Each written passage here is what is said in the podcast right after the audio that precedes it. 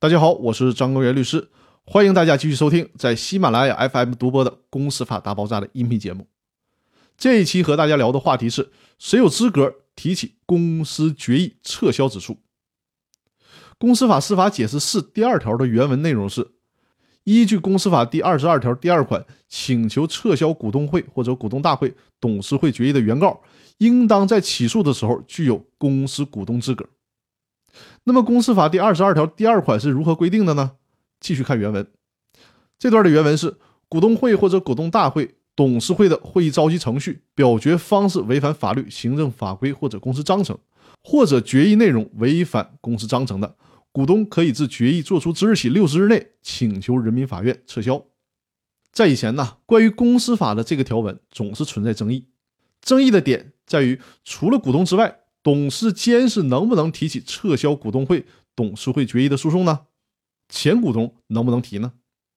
这次最高院把这个问题解释清楚了，明确的规定：第一个是仅限于股东，而不包括公司的董事、监事、公司债权人等其他主体；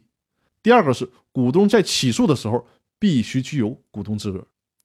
有的人会认为，投资者可能在卖出股权之后才知道公司的决议程序违反了相关规定。所以说，应当将起诉的时候不是股东，但在决议的时候具有股东资格的投资者纳入其中，以保护投资者的权益。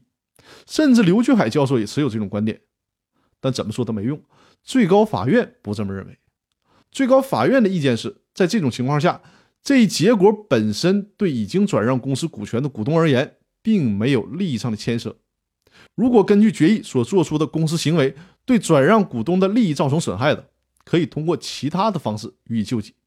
所以说呢，就别争论了，就照着这个意思办。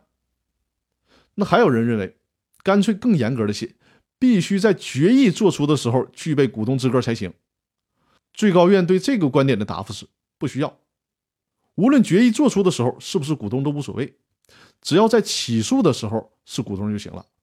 理由是什么呢？理由就是在起诉的时候具备股东资格，就应当认定股东。具有现实利益，即使是在决议之后才成为股东，那该公司决议对公司的利益有影响，所以说呢，就应当认定与受让股东有利害关系。因此说，在公司决议撤销之诉这种情况下，只要起诉的时候具备股东资格就可以了。那好，以上是今天分享的内容，更多内容我们下期继续，谢谢大家。